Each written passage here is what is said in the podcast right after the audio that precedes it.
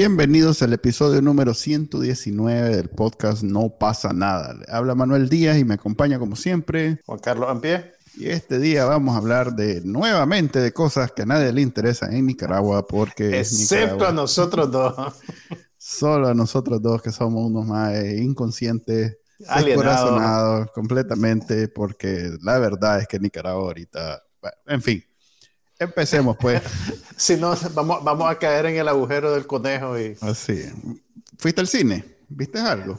Mira, más que ir al cine, eh, tuve ah, esta semana el Festival de Cine Independiente de Sundance. Entonces, he visto 25 películas en 7 días. Será vago, mae. A la gran Tengo, o sea, o sea, en mi defensa debo decir estoy, cubriendo el festival para la revista New y todos los días publico despachos sobre las películas que vi. Entonces, no es completamente vagancia, es periodismo cultural. Ok. Periodismo cultural. Es como cuando mi mamá yo le decía, no mamá, no es para jugar que quiero la computadora, es para hacer aprender a programar. Y a ver, de ahí sacaste este oficio, Manuel. Ok, sí, tenés razón. Pero bueno, entonces he visto 25 películas en una semana y debo decirte que... Bueno, ya no quieres volver a ver una película en tu vida. no, no, no, no, no. Mira, pero, pero, sí, pero sí te digo que probablemente porque no hago este tipo de cosas con mucha frecuencia, eh, creo que no tengo desarrollados los músculos que te permiten eh, hacer eso. una botella. hacer eso normalmente, pues, o sea, eh, o sea, yo, honestamente no entiendo mucho, o sea, no, no, es que no entienda. Em, no comparto la afición de la gente que puede tirarse un maratón de, de 12 horas seguidas viendo algo, eh, sea una serie, sean películas, ¿me entendés? Eh, yo, yo, yo, yo siento como que necesito tiempo para digerir las cosas, ¿me entendés? Y, y, realmente, por ejemplo, los días más sabrosos, digamos, son en los que vi solo tres películas. Entonces, veía una en la mañana, una después del almuerzo y una en la noche. Y entre tiempo y tiempo, pues me daba chance de hacer otras cosas, de escribir un borrador de lo que quería decir para mi artículo y cosas por el estilo. Ya cuando me tocaban cuatro películas en un día, ya, ya, sí, ¿Y, que la, y, criticaste las 25 o solo vas a escoger de ahí alguna? No, no, no, es que lo que estoy haciendo es, es más o menos lo mismo que hice el año pasado, que hago como, como un repaso de las películas que vi en el día. Ah, eh, hago alguna apreciación crítica de ellas, pero relativamente breve, pues, pero hablo de todo lo que veo. O sea, en, vez de hacer una crítica de 720 palabras sobre una sola película, eh, puede ser que escriba tal vez 800 palabras sobre cuatro películas, ¿me entendés? O, 850 sobre tres películas, depende.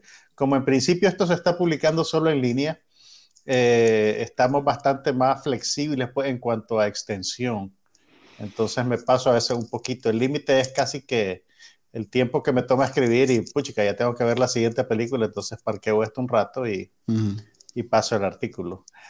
Pero sí, te, sí te, ahora, lo, más complicado de estas cosas, a ver, usualmente los periodistas que cubren este tipo de festivales, eh, si pertenecen a un medio grande, eh, tienen, digamos, ya cierta directriz de lo que deben cubrir.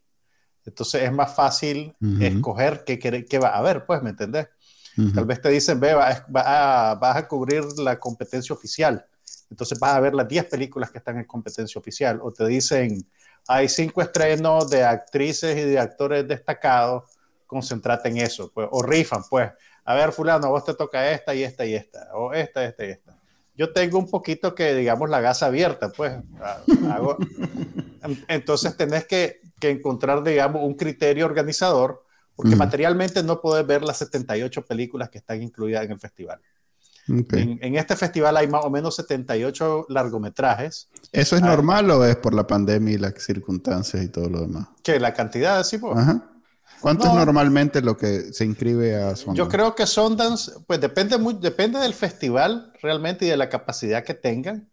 Pero yo creo que usualmente Sundance anda en ese vecindario de setenta y pico películas, 80 películas más o menos. Además hay una cantidad X de cortometrajes que ya es una selva en la que, en la que no me metí, digamos. Eh, pero en este caso pues eran 78 películas y yo lo que hice para decidir qué ver, digamos. Eh, la acreditación de prensa te da derecho a 25 pases.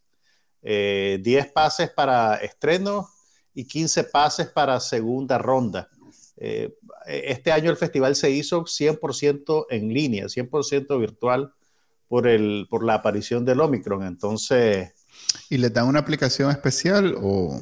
Sí, fíjate que sí. O sea, vos, vos, podés ver las películas en el browser, en, en, el sitio web del festival, o podés eh, descargar una aplicación de streaming que está conectada con tu cuenta del browser y que la podés instalar en tu televisión. Mm. Entonces, pues ves, las cosas en el setup que tenés en tu casa. Fíjate que en Prime, en, Prime, en la aplicación de Prime TV, Prime Video, no sé, eh, vi que había una sección de Sundance. ¿Sí? Eh, ¿Son las mismas que estás viendo vos? Esa es la, probablemente lo que viste fue el thumbnail de la aplicación. Mm, eh, no, entonces, no, no, no. Vi, hay una sección. películas, películas. Ok. Hay una sección que dice Sundance, no sé qué, y por ah, cierto, sale una que mencionaste la vez pasada. Ok, ok, probablemente tienen, tienen un submenú para facilitar el acceso a. Pero no las puede ver todo el mundo, sí. Sí las podés ver. El, el, festival, o sea, además de, las además de las credenciales de prensa y de las credenciales para gente de la industria, pues porque siempre opera como un mercado, eh, tienen pases para el público en general. Lo que pasa es que el costo pues, es un poquito oneroso. Por ejemplo, hay un pase para ver X número de películas que vale 300 dólares, por ejemplo. Mm. O podés comprar eh, pases individuales para una premier eh, a 20 dólares. Entonces, te cuesta lo que te costaría ir a una película. Ir a, ir, a, ir a un teatro, pues ir a un cine que está dentro del festival. Este año lo que hicieron también fue que abrieron pantallas satélites en algunas ciudades de los Estados Unidos donde programaban alguna de las películas. Eh, entonces, esa es otra manera pues, de, acceder a las cosas del festival. Mira, la, gran mayoría de los, de los títulos de alto perfil, digamos, o ya llegan con, con distribución amarrada o rápidamente encuentran quién los levante, pues quién los agarre. Eh, qué te reís? No, pues eso de levante. Mira, por ejemplo, el, el, una de las películas que está que fueron más populares y que, y que, por cierto, a mí me gustó mucho, que es una comedia romántica que se llama Chacha Real Smooth. Eh, la compró Apple Plus, por ejemplo, oh. eh, por 15 millones de dólares. Para, mm, no, Barato. Y Baratija. Y, y toma en cuenta que Apple Plus es la misma es el mismo servicio de streaming que compró la ganadora del año pasado, que se llama Coda. Entonces, la, la, mudita, la de la... La familia, sí, la familia de sordomudos y la muchacha que quería ser cantante. ¿Cómo se llama la que compró? ¿Chacha? Chacha Real Smooth. Real Smooth. Es una comedia romántica sobre un muchacho... Fíjate que me, me sorprendió... Dakota Johnson. Sí, es con Dakota Johnson. Tiene el, el, el, el, papel principal femenino, digamos que en realidad en la dinámica de la película es un papel secundario. Es una comedia romántica sobre un muchacho recién graduado de la universidad que está como a la deriva en el mundo, que no sabe qué hacer, se regresa a la casa de sus padres, que en Estados Unidos esa es como una marca de... Es la, es la, es la letra roja, pues, es como decirle al mundo soy un perdedor, me regresé a la casa de mi papi y mamá, ¿verdad? Es señal de fracaso eso. Exactamente, señal de fracaso. Pero es el más, o sea, el, el, actor principal es el director y el escritor, o sea, que es un proyecto de, del corazón. Exactamente. Es un proyecto de corazón, es un maje bien joven, pero a, pesar de que el maje es bien joven, la película se siente como una película muy madura, eh, muy bien escrita. Eh, el maje parece como heredero de, de, Woody Allen y Noah Baumbach. Eh, es, bien, bien, interesante y es bien simpática. Entonces, Mucho este diálogo, entonces. ¿La viste? Sí, Sí, pero es una, pero una comedia pura. O sea, ah, hay, hay chiste, hay risa. Eh, eh. No fregué. Ya la puedo ver, la puedo ver ahorita. Pues si, querés, si te querés apiar de la mula 20 dólares, chale, la puedes ver. Ah, no te preocupes. Sí. si se venden en, en, formato digital. Ahí la vas a encontrar. Ahí la vas a encontrar, no te preocupes. Ok, mira, entonces el, el, el, el conflicto principal de la película es que este muchacho eh, va a pasar el verano trabajando como animador de fiestas de bar mitzvah, porque la película tiene lugar en la, en la comunidad judía. Ya me dio risa, ya, ya. No, pero, pero resulta que el maje tiene realmente talento para eso y en una de esas fiestas conoce a, al personaje de Dakota Johnson, que es una mujer, entre comillas, madura, porque él pues es un chaval de 20 años, ¿verdad? La Dakota Johnson. Ya está grandecita. Puede tener 35 años, tiene una hija adolescente, autista, y, y, entre los dos hay como un enamoramiento platónico, digamos. Mm, y eso ya se vuelve fuente, pues, digamos, de, de, de ciertos, de ciertos conflictos. ¿En qué ciudad es? ¿En Los Ángeles? Eh, no, en, en, creo que es en Nueva York. Mm. O sea, pero en Nueva York suburbano, digamos. Ah, ok. Entonces, eh, este, está, o sea, la película es bien, bien, bien bonita. ¿Cómo llegamos a hablar de Chacha Real Smooth? Porque decís que la compró Apple en... Ah, ok, ok, sí. La compró, la compró Apple TV eh, Plus. Entonces, está compitiendo en la, en la muestra oficial, digamos, en la competencia oficial de ficción, que son 10 películas. Entonces, tenés una competencia de documental norteamericano, la competencia de, de ah, ficción ¿Y norteamericana. Las y las puedes comprar antes que ganen. Sí, sí, sí. O sea, en el transcurso del festival, vos, ves las películas. Los ganadores los van a revelar hasta, pues nosotros ahorita estamos grabando a las 4 de la tarde, hora de Nicaragua. En vivo esto, no digas que estamos grabando. bueno, pues sí, no estamos Hola. en vivo. es que yo estoy ahorita en el programa de otro más, entonces. Ok, entonces, en, todavía no se han dado a conocer los ganadores. Mm. Ah, pero sí, pues ya, ya hay civiles que compraron el boleto y que, y que han logrado ver las películas. Entonces, lo que te decía era que hay 78 películas divididas en varias secciones hay una competencia gringa de ficción, gringa documental, eh, ficción del mundo, que se llama World Cinema, eh, documental del mundo. Después hay una sección que se llama Next, que es como para nuevos talentos. Una que se llama Midnight, que es para películas de culto, películas de género, pues cosas como suspenso, horror, cuestiones así más alternativas. Eh, tenés Spotlight, que son películas de talentos establecidos, pues que quieren destacar y, tenés premieres mundiales, que son las películas, digamos, de, de, buenos actores, de buenos directores, que ya, pues, digamos que tienen suficiente éxito como para que no se vea bien que se metan a competir, pues, con, gente que está empezando. Pero fíjate que em, en general creo que la, con lo que pude ver, que vi, digamos, 25 películas de 78, realmente la calidad eh, fue bastante consistente. O sea, no, es que me imagino que nadie que, que todavía está aprendiendo se, se, se, anima a ir a Sundance. Sí, hay un filtro. claro que hay un filtro. Hay, ah, hay una serie de curadores que a lo largo del año están recibiendo películas y que escogen qué poner. Entonces, sí, no, no creo. La, la, la, la, curaduría del festival es muy buena, de tal manera que lo que va a ver eh, en algún grado, pues tiene, tiene, o sea, te puedes tener certeza de que tiene un nivel de calidad eh, eh, de medio a alto eh, eh, pero, pero como siempre, pues como el, gusto opera en esto, hay películas que vos decís, puchica, que me se pase en balde. pero, y, y, te digo, no son necesariamente las que vos esperarías. Eh, a mí me, me, fue mal, o sea, me fue, o sea, así nivel de arrepentimiento. Nivel de arrepentimiento con, dos películas que te apuesto. Si vos lees la sinopsis, vos me decís, esta película le va a encantar a este maje. Esta película le va a encantar a este maje. Pero, pero ah. Dame un nombre. Mira, hay una película que se llama Mala Onda. No, mira. No, a ver, que el maje cuando lo entreviste, no sé, eh, existe y entertainment todavía. Es que un podcast, Juan hay un, hay un podcast hay un podcast de unos nicas donde me volaron sí, Me volaron pero que entonces por eso fracasó completamente. No, mira, mira, la, la, la película que, la, las dos películas que me arrepentí, una película de horror que se llama Speak No Evil, okay, esa que no tienen, o sea, no es que tenga necesariamente eh, eh, nada muy malo, pero digamos que es demasiado familiar y lo que la película pretende hacer ya lo he visto en otras películas y en películas más interesantes. Y vi la entrevista, siempre le hacen como una entrevistita rapidita al director antes de que empiece la película. Y el maje dijo que él estaba haciendo una película de horror elevado, que es un concepto que a mí me cae mal.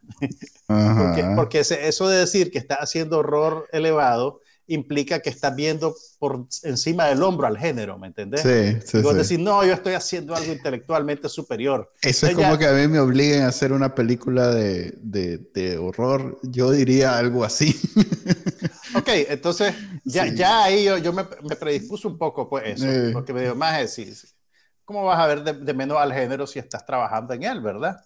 Y ya cuando vi la película dije, pues, o sea, la película está bien hecha, o sea, todas las imágenes están enfocadas. no le hablan a la cámara. No le no hablan directamente a la cámara, pero, pero, pero no es, digamos, he visto películas de horror de alcantarilla, digamos, que, que son, que, son igual de buenas. Que son más interesantes o mejores, pues. Entonces, esa, esa no me cayó bien. Y después vi otra película que se llama Sangre, que no es de horror. Eh, no, no, Blood se llama en inglés.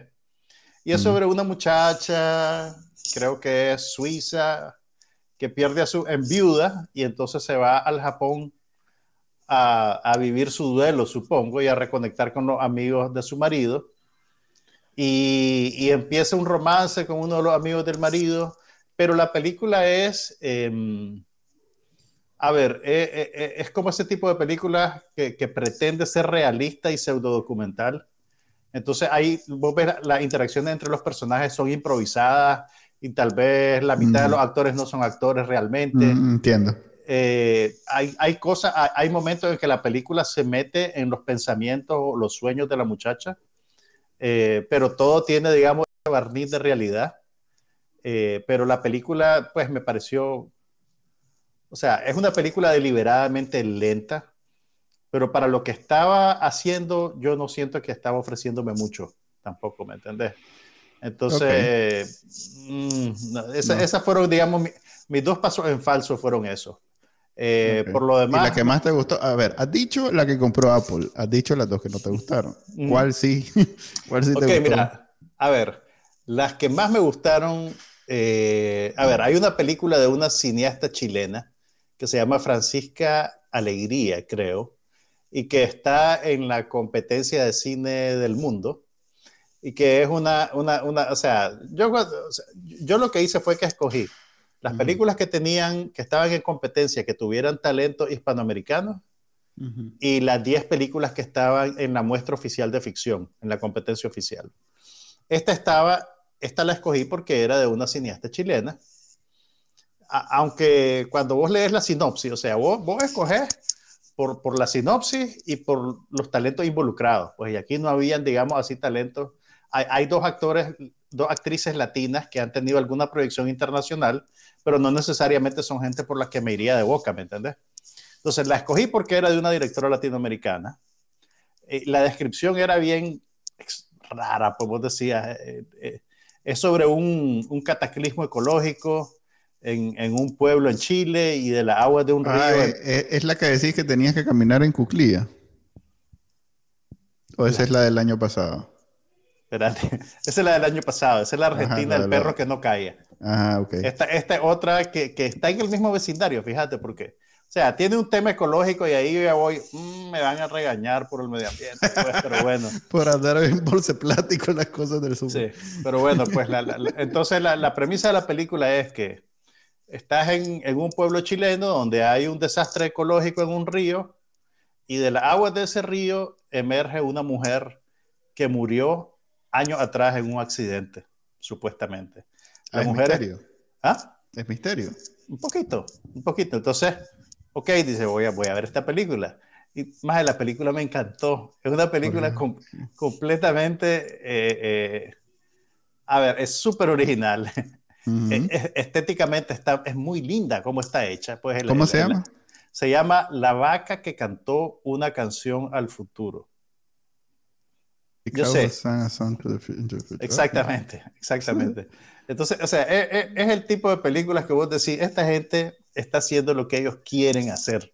Y vos o te montás en el, o te montás en el viaje o, te quedas, pues, Debe ser de esas películas donde pasan 10 minutos de, de, de, introducción de todas las ONG y todos los ministerios culturales eh, Mira, que financiaron de 10 en 10 todas las Fíjate que en realidad eso, eso y, y pues me, me, parece simpático que haga ese chiste, Porque yo te digo, eso, eso ahora es el, el estado natural de el cine latinoamericano, porque la, plata viene... No, y europeo también, europeo también. O sea, la, plata viene de un montón de organizaciones, de fundaciones, eh, de gobiernos que invierten en cultura, entonces te va a salir un rosario de lobos al principio, pues.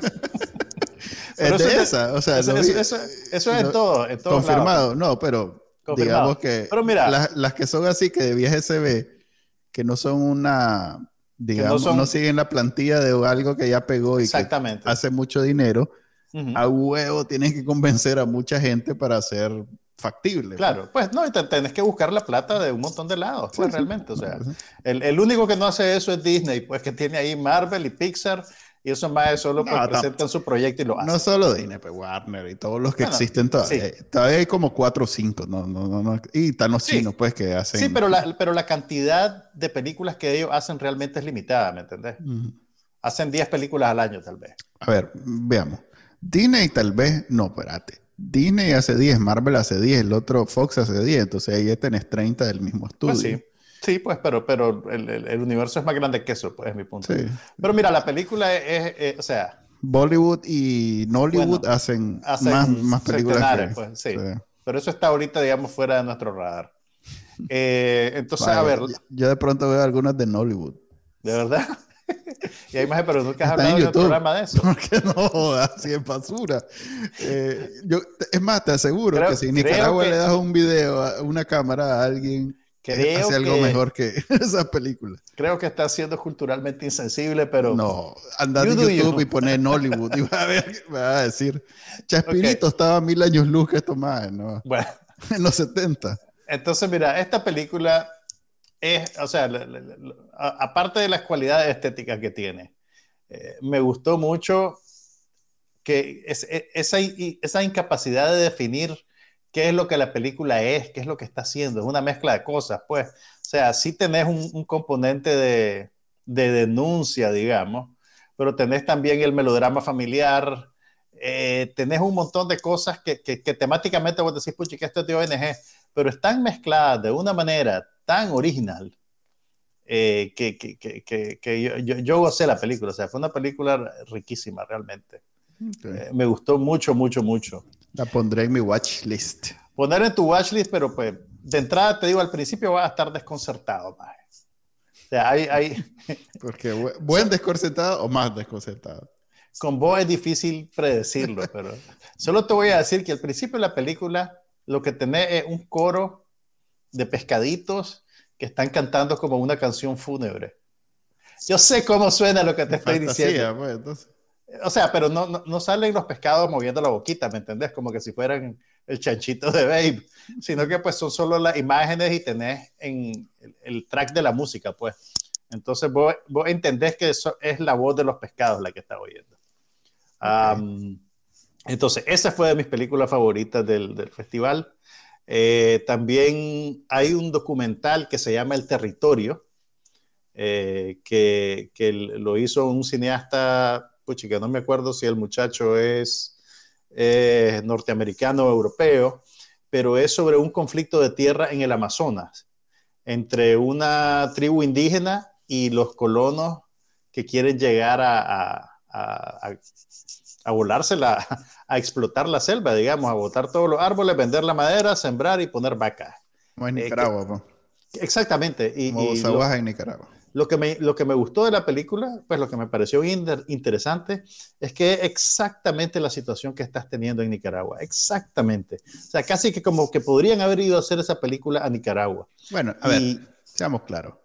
Es la situación que ha tenido siempre eh, la colonia sobre poblaciones indígenas en, toda Latinoamérica desde hace 500 años. Pues, sí, pero, pero lo, lo, que te quiero decir es que las particularidades de este caso se parecen mucho a lo que estamos viendo. Parece arrancado de los titulares, ¿me mm, entiendes? Sí, sí. Porque hay, o sea, y, y, además lo interesante es que el cineasta logró seguir la situación durante varios años.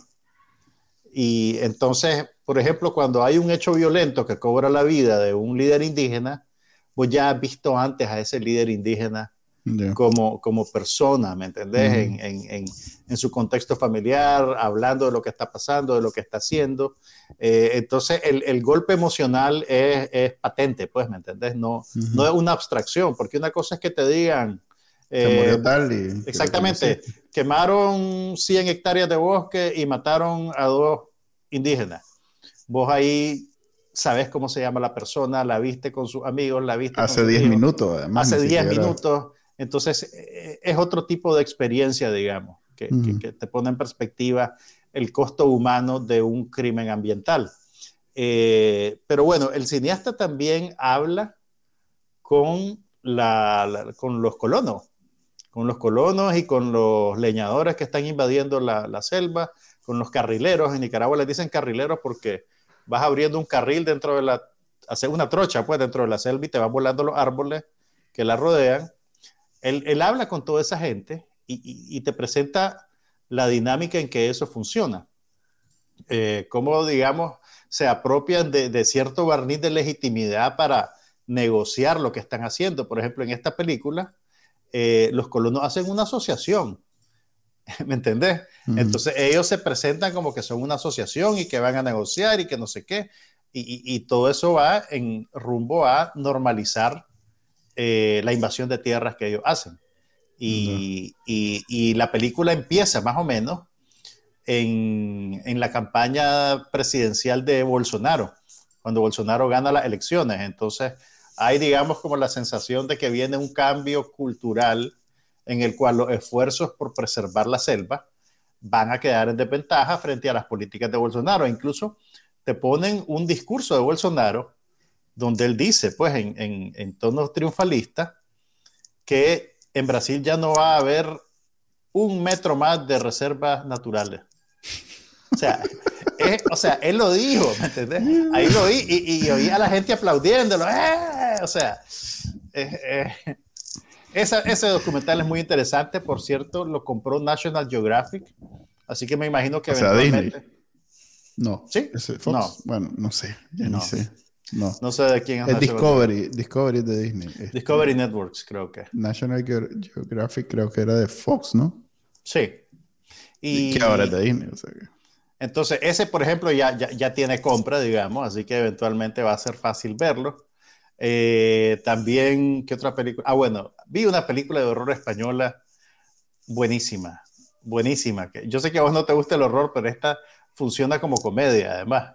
Se llama Cerdita y es, estaba en la sección de medianoche y es sobre, eh, es sobre una muchacha, una adolescente en un pueblito de España que, que tiene sobrepeso, es una muchacha obesa y las chavalas populares pues le hacen la vida imposible, una cosa horrible, ¿verdad?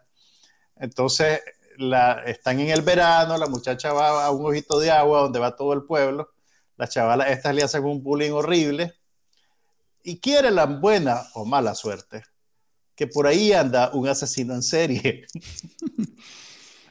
y el como suele suceder, ¿verdad? Ah, como suele suceder. Y el asesino en serie secuestra a las tres chavalas populares que le hacen la vida imposible a la cerdita. y hay una conexión emocional entre la chavala y el asesino. Entonces la muchacha inmediatamente queda atrapada en un conflicto ético porque no sabe qué hacer. O sea, las chavalas estas son unas malditas con ella. Eh, si ella lo denuncia al hombre, puede poner en peligro su vida. Y de remate, el maje pues, fue cariñoso con ella y digamos que la, salvó de alguna manera. Entonces la película empieza a jugar con todas esas contradicciones. Mm. Además de que, eh, digamos, explora esas dinámicas sociales de el bullying, la discriminación contra la gente obesa, entonces, vos me puedes decir que ahí está el discurso de ONG, pero yo te diría más bien pues que la, la, la película más bien eh, eh, observa eso, esos problemas de la condición humana. Pero el, el, el, tono es de comedia, es, de comedia y es un tronco de comedia, te digo, o sea. Eh, o sea, la, la, vi apropiadamente, tipo de medianoche, y me reí en voz alta, pues me van a correr del, me va a correr del apartamento porque... Donde está hacinado. Así es, así es. Entonces, Cerdita es, un, es, un, tronco de película, pues, pero también a tardar en aparecer en Netflix. Netflix anda es una película de horror. Producciones españolas. Sí, con violencia gráfica. Entonces, si la violencia gráfica no te gusta, pues probablemente va a ser una película difícil de ver para vos. Pero es, mm. es, muy divertida, muy, muy, muy buena. Y, también, pues hay películas muy serias. El, una de las últimas que vi es un drama que se llama eh, Palm Trees and Power Lines, que es básicamente el, el, el, estudio de personalidad de una, de una muchacha que está en la mira de un, de un abusador sexual. Es una, la película es sobre una, una muchacha de 17 años que está pasando un verano en su casa, ella vive con su madre, que es madre soltera, tiene una relación un poquito contenciosa con ella, tiene un círculo de amigos, pues, que son como adolescentes, ¿me entendés? Son crueles, son, son sus amigos, pues, pero también son pesados. Ella misma le, hacen un poquito de bullying, pero ella misma también está metida en esa dinámica. O sea, es un retrato de la adolescencia bastante descarnado, pues no, te, no, te, no te lo idealiza, no te dora la píldora. Y en, y en ese medio eh, aparece un hombre mayor, un maje que dobla a la muchacha en edad y que le empieza a dar atención, ¿me entendés? Y que vamos a comer una, hamburguesa y que vení, que te doy ray, que no sé cuánto. Y empieza, básicamente, se llama Palm Trees and Power Lines. Eh, y entonces, y, entonces empieza a haber una relación entre ellos dos. Eh, y claro, desde que la película empieza, vos, más o menos sabes qué es lo que viene. Y empezás, no, no, niña, no, muchacha. empezás a sufrir el proceso, ¿verdad? Pero es una película seria, o sea, es una película eh, muy bien realizada que, que básicamente te muestra cómo es que eso es posible. Ahora, a mí, me pareció extra interesante porque estas son dinámicas que en países como el nuestro están normalizados. ¿Me entendés? O sea, en, en, en, algunos niveles y, no se ve raro que un viejo ande con una chavalita. Sí, sí, sí. ¿Me entendés? Entonces, pues nosotros ya a esta altura del partido, pues sabemos que eso no es, no es lo correcto, que no es lo apropiado, pero, pero eh, verlo así tan claro en, en, una película y además en un contexto como el estadounidense, pues te, te, da, te da cierta perspectiva que yo creo que a nosotros a veces nos hace falta. No recuerdo qué país es, pero hace poco, hace como un mes, eh, acaban de hacer ilegal... Eh, Las bodas con menores de edad. Con menores de edad. Eh, no sé si era... No sé si era la India. La India, uno de esos. Exactamente o sea que no, o sea, nosotros todavía estamos súper progresivos al respecto comparado con Asia. Sí, sí, y, pero en esta película vos podés ver con qué facilidad ese tipo de, de, conducta em, se normaliza, eh, digamos, o, o, pasa debajo del radar, eh, por así decirlo. Pues entonces, eh, es, una, o sea, es, el tipo, es una película dura. Déjame conectarlo entonces con una serie que, que hace más o menos visible, siempre dentro de la ficción, pero bueno, te acabaste con la película. Eh, no, solo, solo te iba a decir pues que no es una película, a ver, no es una película fácil de verse, obviamente, pues no es una película que necesariamente disfrutas en el sentido estricto de la palabra, pero sí es un tronco de película. Está muy bien hecha y los actores son excelentes la dirección es impecable, es, una, es una película realmente notable, creo yo. Ok, yo quería conectarlo con Ozark, que empezó ya la cuarta temporada. bueno, Netflix tira todos los episodios de un solo, o sea que ahí están los 10 creo que son. Eh, la cuarta temporada que... Es la última también, ¿verdad? Sí, supuestamente. Este, o sea que hay gente que ya la terminó de ver, punto. Ya sabe cómo termina la serie. Yo no la he terminado, voy creo que por el cuarto o tercer capítulo. Perdón, pero para mí que lo que, lo que hace a Ozark llamativo es que nos revela una, una imagen de, de, Estados Unidos a la cual no estamos acostumbrados a ver.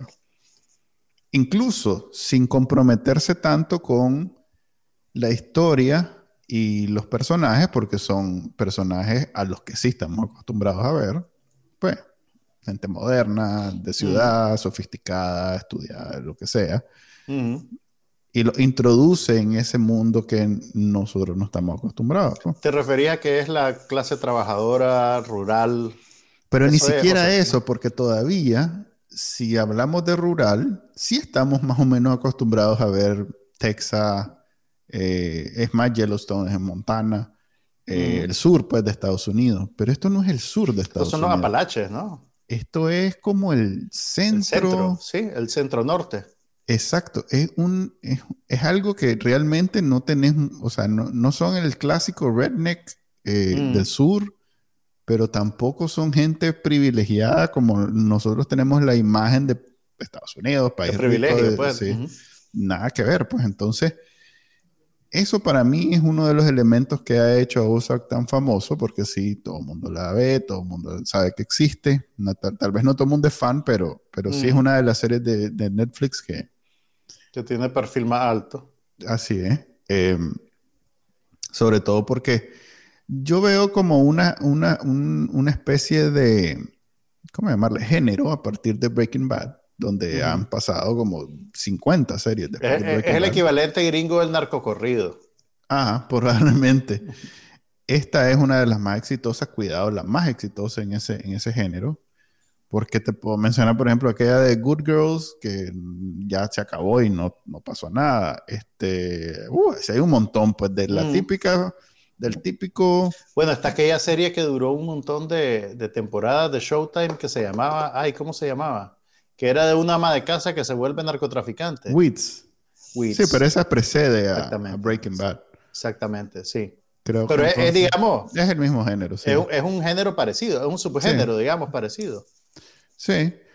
Mira, eh, él, él, a propósito de eso que decís, sí noté un tema recurrente que tiene que ver, bueno, por ejemplo, esta película, que el tema principal es la dinámica de abuso sexual y la explotación sexual de, de, de, muchachas, de menores de edad, se desarrolla en un medio de, clase media, pero, pero de, clase media legítima. Pues creo que la, la acción de la película tiene lugar en Los Ángeles pero no es Los Ángeles, pues, que te ponen Rodeo Drive y, y el teatro de la, de la academia, pues, de repente, pues, es una realidad bien pedestre la que te... Y que, son todos, todos rubios y guapos y... No, no, esto es gente normal y podría pasar en cualquier ciudad de Estados Unidos, realmente, o sea, no hay, eh, o sea, es un medio social bien... Eso es lo que quiero conectar. Ahí es donde quiero conectar. Es un medio social bien específico, es la pero bien común también aquí. Es que rara vez te lo retratan de esa manera. Sí. Es la pobreza a la cual no estamos acostumbrados a ver, la pobreza. En esta película está, estás hablando pues de gente clase media baja probablemente, digamos. si, si, te querés poner sociológico, pues. Eh, o sea, tienen carro, tienen casas con aire acondicionado, pero vos ves pues que no es gente que tenga, digamos, mucha, eh, muchas facilidades económicas o, mucha movilidad económica ni muchos privilegios. Pues. Y también... La, semana pasada que hablé yo, la de, la de Amazon, es que no he visto película nueva, así que eso es lo único. era precisamente también eso, era un tema de, también de pocos privilegios. Es más, gente que por alguna oportunidad de la vida han logrado superarse, pero que le dan ese valor que en general cuando lo vemos en películas y esto y lo otro, eh, lo vemos como normal. Pues, ah, ve, fue Harvard. Este, eh, eso, eso, no es normal. eso no es normal. O sea, eso no es normal. Para un estadounidense ir a Harvard no es normal. No, es normal, no es normal del todo. Fíjate que hay, hay mucha, hay, fíjate que incluso en los productos que son eminentemente de entretenimiento, volviendo a la, a la muestra de Sundance, hay una preocupación patente por, por, lo que podemos decir angustia económica. Por ejemplo, mira, la, la última película que vi, eh, se llama Emily the Criminal. Y es un thriller, es una película de suspenso, protagonizada por Aubrey Plaza, ubicada a Aubrey Plaza, ¿verdad? Sí, claro. Ok. La, eh, de, la, de, Parks, and, Recreation, sí. Y varias que tiene ahorita, tiene una película con Greg Ritchie. ¿Ah, sí? ¿Cuál? Sí, la más es la, la, la principal mujer. Eh, no, dale, continúa y después Me alegra que tengas algo a que aspirar en este año. No tengo dos cosas, por eso termina y te cuento. Entonces, mira, esta película es un thriller, ¿me entendés? Es una película de suspenso, pero es el, el, el, el medio social que retrata, es bien específico, es bien particular. Mira, para ubicarte, el personaje de Aubrey Plaza en esta película es una muchacha que fue a estudiar a la Universidad Arte. No terminó porque tuvo unos problemas legales. entonces tiene en su récord una, una, un conviction, pues un, crimen. Es un crimen menor, pero es un crimen. Y eso le dificulta completamente conseguir trabajo de cierto nivel porque te chequean tus récords criminales y entonces te preguntan y, y le ponen piedras negras. Entonces ella trabaja en, en, lo que se llama la economía de servicio, ¿verdad? Ella trabaja en un servicio de catering, vive compartiendo un apartamento con una pareja de extranjeros, pagando un cuarto, y no le da pero ni para pagar sus préstamos estudiantiles y debe 70 mil dólares. Eh, ¿Cómo se llama? Emily the Criminal. Emily the Criminal que ese es un problema bien grande para, la, para, para mucha gente que aquí en Estados Unidos logra acceder a una educación superior a través de préstamos que resulta que tienen unos intereses leoninos. Aquí la, vos sabés que la deuda estudiantil es hasta tema de campaña política, pues y hay, hay algunas iniciativas que quieren perdonarlas, pues, pero... Sí, casi lleva, ¿cómo es que se llama? a la presidencia. A Bernie Sanders. A Bernie Sanders a la presidencia. Exactamente.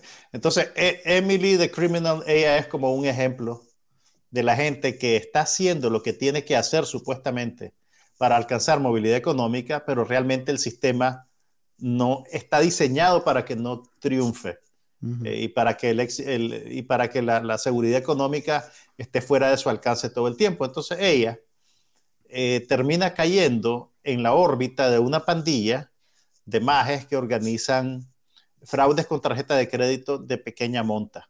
Entonces los majes imprimen unas tarjetas de crédito, consiguen unos números robados del internet y mandan a 20 personas a comprar televisiones de pantalla plana a almacenes. Y después vienen y los revenden. Entonces, ese es como el primer nivel. Si te ven que tienes talento para eso, te pasan ya a comprar carro y te pasan a otras cosas. Entonces Emily entra en ese esquema termina teniendo una relación con el maje y al mismo tiempo, paralelo a eso, eh, tiene una amiga que sí está inserta en el mercado laboral formal y, además de, bien remunerado. Que no es, no es delincuente. Pues. Exactamente, y que está tratando de conseguirle una entrevista, tratando de conseguirle chances. Entonces hay un conflicto ético para ella, ¿verdad? Que ella quiere eh, tomar un cauce, digamos, legal, normal, pero es simplemente imposible. Y entonces termina enfrascándose cada vez más en ese mundo criminal. Eh, tiene un affair con el, con el jefe de la pandilla y termina metida en un pleito interno. Es eh, contigo, Rosie. Este es uno de los eh, Sons of Anarchy. Ah, ok, ok, sí, sí. Él, él es el principal masculino, digamos. Tiene también, creo que sale en una de las de Marvel, en, en ¿Cómo es que se llama la del, la del eh, Maje de Harlem? Eh, Maje de Harlem. Luke Cage. Luke Cage, en la serie. En la serie, Luke Cage. ok. Entonces, esta película, pues no, no te voy a, a, decir más, pues, para que la experimentes cuando tengas chance. Sí te puedo decir que te va a gustar.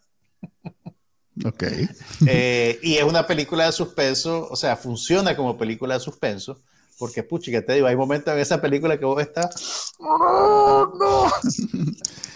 pero, pero, pero, pero tiene, pues, digamos, ese subtexto de, de, de, No quiero usar la palabra denuncia porque suena muy regañona, pero sí como de. de Concientización es la palabra. Concientiza socialmente. O sea, sí, en algún nivel sí, pues, ¿me entendés? ok, yo vi dos trailers Oh, te felicito. Tu nivel de compromiso es admirable. Cuatro minutos invertiste. Es lo que hay. Eh, vi dos trailers. No te voy a eh, jugar. Dale, ¿qué trailer viste? A propósito de Aubrey Plaza, vi el trailer de Operation Fortune, que es una película que todavía no ha terminado de hacer Guy Ritchie. No es ah, escrita ¿esa por es la película de ella? Sale ella, pero también sale pues Jason Statham, sale Hugh Grant. Eh, los, los, los más que siempre salen en las películas de, de ¿cómo se llama? De Guy Ritchie últimamente. Eh, o, sale el genio de Aladino. Aladino es una película de Guy Ritchie. Ese, discúlpame, ese es como se llama Will Smith, ¿no? Ah, bueno, pero sale pintado de azul. No, no sale. No lo he visto, pero. No has visto. Una, hay una película de Guy Ritchie que no has visto. Es que cuando es definitivamente un proyecto donde lo, lo, hace por el cochino dinero. Ahí es donde vos pones la raya. Decís, pues, no, digamos que. Hasta aquí llegamos. Ahí cuando las chavalas estén en edad voy a ver esa. Pues, hasta, aquí llegamos, Guy. Pero lo que vi en el trailer, pues tiene su marca personal, unas escenas de acción muy bien hechas. Este, debo decir que después de la decepción de Kingsman, del brother de Matthew Bond, vuelvo a, pensar que tal vez Guy Ritchie sea el más consistente de ese, de ese dúo y, el que va a mantenerse vigente. Porque no creo que este madre le vuelvan a dejar hacer una película de esas que él, de su corazón, pues. Lo, se va, a ser mercenario de nuevo. Pero, o sea, yo te diría que la misma franquicia es mercenaria por naturaleza. Sí, pero son. Pues Kingsman, Kingsman, te quiero decir. Eh. Sí, pero había tenido éxito y. La misma, la, era de la, la, Kingsman original es tan parecida en espíritu y en ejecución a James Bond que te digo, pues así como decir que este es un reducto de originalidad, nunca lo fue. No. Te tenés que ir a, a Layer Cake, a la primera película que hizo Matthew Bond, para decir, mira, este más está haciendo algo en su nota, pues, ¿me entendés? Está en el género, en el género del thriller criminal, pero esto es él. Pero y ahora ya, tiene es una fórmula, pues. Tiene una forma bien personal de hacerlas que lo hacía interesante. Pues, a ver, digamos que eso es lo que quiero decir, que no es consistente. Mm. La, hasta ahora, las, las, Kingsman que había hecho a mí me mantenían interesado. Esta no, no tengo cómo defenderla, pues me aburrió completamente. te digo, la, la, la, primera la pude ver, o sea, no te diría que para mí, me, pues que me pareció memorable, pero sí, pues se, dejaba ver, creo yo. Ya la segunda, la siguiente, y ahí ya, yo, lo, yo ya me sentía en piloto automático, pues, ¿me entendés? Ya, esta, esta, última ni siquiera la fui a ver, pues, no, no, hice tiempo para eso. Digamos que Richie es... Eh, Habías dicho que tenía dos. Guy Ritchie. Ajá. No, solo esta es la que vi. Solo esta, como Operation Fortune, decís que se llama. Sí, se llama Operation Fortune, pero aparece todavía en postproducción, o sea que no la ha terminado de editar. Eh, es la típica película de Guy Ritchie. Eh, creo que le fue muy bien con Gentleman. Eh, y, y, por eso le están volviendo a dar más dinero y está haciendo películas un poquito más caras, con actores más, con más actores. Él, él, él donde más brilla es cuando tiene un, un gran elenco, o sea, que no es solo un personaje, pues que son como 10 personajes. Porque logra darle personalidad a cada uno y, y, cada uno tiene una escena buena, por lo menos, en la que se luce, digamos. Exactamente. Eh, creo que esto es, necesario para, para, que una película de Richie sea buena. Así que tengo muchas expectativas. Ojalá. Supongo que va a salir este año. El, otro, trailer, que vi, es el trailer. Esto no es película, es es música. Eh, a alguien se le ocurrió, a Pepsi se le ocurrió darle el, acto de medio tiempo del Super Bowl de este año a Dr. Dre. ah, sí. ¿Es Dr. Dre el, que va a producir o el que va a cantar? Él está a cargo. Entonces va a, llevar a Snoop, a Eminem, a Mary J. Blige, a Kendrick ah, Lamar. Y acaban de hacer un trailer por fin va a haber el Super Bowl. No, siempre veía los anuncios, pero no, no, necesariamente veía el, acto de medio tiempo. Pues. No viste el trailer de una película, sino el trailer del medio tiempo del Super Bowl. Dirigido por F. Gary Gray, que es un director legendario en videos de rap. Okay. Y películas de rap. De hecho, él creo que ella, eh, dirigió la de NWA, aquella que te gustó. Él hizo Belly también, ¿no? No sé. Pero hay, hay, hay, una película de esa ola. Que se ah, no, él hecho como cinco películas de ese tipo. Que, espérate, es más, ya voy a buscar quién no Creo, no creo, porque Él, él, es más, él es de, lo, del, del, de California, entonces no creo. Mira, son los hermanos Set It Off hizo. Hizo Set It ah, Off, aquella de, de, de, Con Queen Latifah, sí que era de un grupo Queen de mujeres. Latifah y con... ¿Cómo es que se llama la esposa de Will Smith? Allah. Eh, la... Mm, Ay, Yara, Yara Pinkett Smith. Yara Pinkett Smith. Ok, Belly es una película con DMX. No, es Hype Williams. Hype Williams. Pero F. Gary Gray tiene su, tiene su, hizo Friday. película, claro. Entonces él, él, hizo el, él, hizo el, trailer del Super Bowl y va a estar involucrado en la producción del espectáculo de medio tiempo, que está bajo la dirección de Dr. Dre. Si vos sos fan del hip hop de los últimos 30 años, ese trailer te va a hacer cosas en tu cuerpo. Uy, no. no. lo vas a sentir, pues lo vas a sentir. Gracias por la confianza, pero hay cosas que no necesitamos saber. Cosas buenas, pues cosas buenas. No, no necesitamos saber. Eh, es una forma de decir que te va a, emocionar. porque ¿Cuándo es el Super Bowl? Ni idea. no. Este, pero ya tengo una razón muy importante para ver. Para vivir. Para estar pendiente y ver. Es más, no tengo ni idea cómo verlo porque nunca lo he visto en vivo. Eh, supongo que voy a tener que, no sé, irme a una casa porque yo no tengo televisión. Mae, yo eh, creo que hay maneras de, verlo, pues debe haber. Eh, tengo entendido que siempre el stream se pega, se pega. El 13 de febrero. El 13 de febrero. Pero es que se pega porque como todo mundo lo... Es, vos sabés que el streaming es, es un juego de tener, tener este no tenés el 100% la capacidad de, satisfacer. limitado. Y nunca es el 100% de los que lo pueden ver. Entonces, cuando pasan cosas así donde hay demasiada gente viendo algo, se cae, se pega. Ok, mira, por eso tenés que ver los tipos pay-per-view. se pega igual. Ok, bueno, vas a tener que... Pasa con algunas peleas. Pues. mira, tenés dos semanas para hacerte amigo de alguien y que te invite a su casa a verlo. O si no, te vas a un restaurante, pues a un bar, una cosa así. Como, cualquier gringo más. Cállense en el medio tiempo. Ah, pues, eso, es lo único. Vi dos trailers.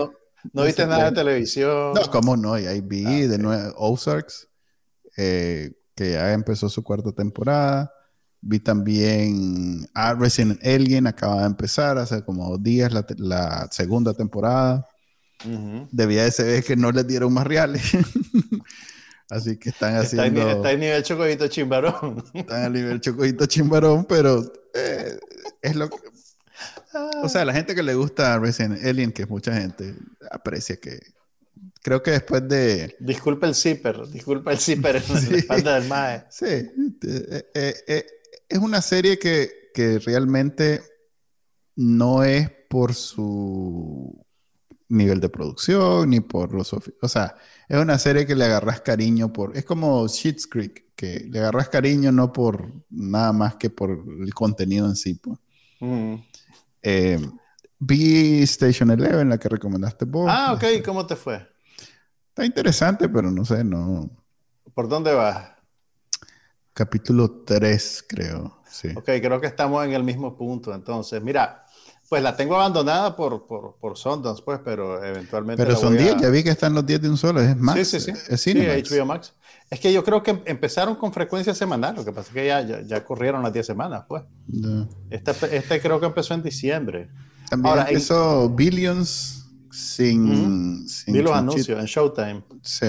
Están Mira, viendo también, si logran pegar sin. sin ¿Cómo se llama? Sin Damien Lewis. Hay una, hay una serie nueva también en HBO Max que es, pues, de su serie de alto perfil, que es el tipo de serie que vos nunca jamás vas a ver, que se llama The Gilded Age, que es sobre Nueva York a principios del siglo XX. Es como el equivalente gringo de Downton Abbey, solo que en, otro espacio de tiempo. Y tiene un montón de buenos actores. Tiene la Christine Baranski, por ejemplo. Es la que tiene el papel principal, la de The Good Fight. Ah, sí, vi la, la, señora de The Good Fight. Vi el póster. Es más, me hace falta de Good Fight. Ok, entonces esa está ahí, no la he visto todavía, pero probablemente la voy a ver porque a mí sí me gustaba Downton Abbey, aunque las críticas no han sido muy generosas con ella. casi más bien la han hecho paste, pero bueno. Estoy viendo, a propósito de Mary J. Blige, estoy viendo Ghost, que ahora el maje de 50 Cent le llama el Ghost Universe. ¿Cuál es Porque está haciendo un prequel y una sequel a la Ghost original. A ver, Esta es una serie. ¿Estás hablando de Ghost, de la película con la de Mimur? No, hombre, estoy hablando de aquella serie Balurde que daban en Stars. Stars creo oh, ok, ok, ok, ok. Ya, ya, ya, ya sé de qué me estás hablando. como la, en algún momento el más. ¿Que era sobre un rapero? Sí, no, no, no, un rapero, pero es, es, es ese espacio. Entonces, ahí en algún momento los ratings de Ghost original eran respetables. Algo así como lo que pasó con Empire, pues que por alguna razón, la Estados Unidos comenzó... De fue un fenómeno. Ajá, entonces algo Todavía la segunda. Algo parecido sucedió con esto y entonces el MAE le dieron más dinero y entonces ahora hizo un universe, pues hizo una prequel y una sequel. Entonces en la sequel tiene a Mary J. Blige haciendo uno de los papeles principales. La pobre no actúa nada, nada, o sea, ni por salvar su vida, pues como dice la expresión gringa, ni que, ni que le dijeran te vamos a matar si no actúas bien. bien. Qué malo. Pero, pero, igual uno igual ella la veo. ella ya había hecho antes una película, ¿no? Ha hecho varias cosas.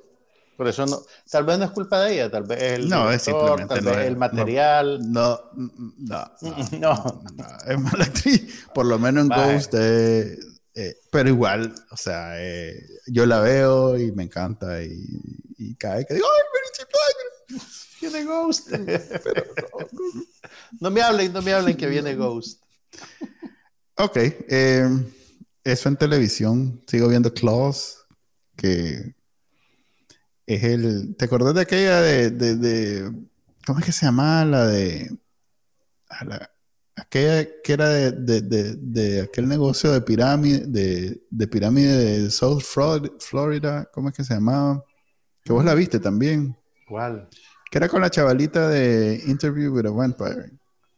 Con la Kirsten Dunst. Con la Kirsten Dunst, que hacía el papel de, de la esposa de un maje que se fue no de la vi. No, la vi. No, la, no, no la vi, no la vi. Que solo fue una temporada y creo que era de Showtime. Esa es muy buena. Este, no me acuerdo cómo se llamaba, algo de South Florida. Sí, Esta Klaus me recuerda mucho a eso. Pero Klaus es es una serie que todo el que ha vivido o el que vive en Florida debería de ver. Espérate, esta es la serie con la, ¿cómo se llama la actriz? Ay, ay, ay. Esta es la serie con... Con el maje de Breaking Bad. Ajá, correcto, con, y con... con Dean Norris y con Nisi Nash. Nisi Nash, claro. Esa, película, esa serie es vieja, maje. Ya tiene varios. esa serie empezó en el 17, creo o en el 18, una cosa así. Porque ella apareció en esa serie después de que hizo Scream Queens. Y Scream Queens duró dos temporadas. Ok, esta es, como te digo, es un placer. Eh, eh, lo que vos sentías con ver Empire mm. es como multiplicado por dos y en... ¡Wow! la, tengo que ver. Eh, realmente eh, es, estrambótica, es la palabra. ¿Cuántas temporadas lleva? Cuatro, están empezando la cuarta. Debo decir que las primeras dos son mejores. Que... Pero es la primera vez que tengo que hablar de ella. No, ¿cómo no? Ya he hablado de ella. Ya ¿Sí? de ella. Sí, sí, he hablado de ella. Eh, tiene buenos actores. O sea, Carrie Preston, ella, es, buena actriz. Ella es buenísima. Carrie Preston es, buena actriz. Eh, salía en True Blood, sale también en The Good Wife, en The Good Fight. Eh, sale Rudy Reyes, que ha ganado Emmy. Eh, yo la recuerdo mucho porque era salía en Scrubs, aquella serie de... La de los estudiantes de medicina o algo así. Ajá. Sale Dean Norris, que es buen actor. En esta temporada sale Linda Hamilton. O sea, es, en realidad una serie que vos decís, ¿Por qué esta gente aceptó hacer esto? Te sentís como que estás en Miami. Solo te falta la carne asada. No, ¿sabes qué? ¿Sabes qué? No es Miami. No es Miami. Esa es la diferencia. Mm. Es Florida. No es Miami. Es Florida. es, En, es en Palmero.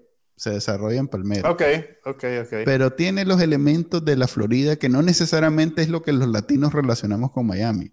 Claro. Porque si bien salen latinos y ahí eso, pues de pronto escuchas el reggaetón y la salsa y esto y lo otro.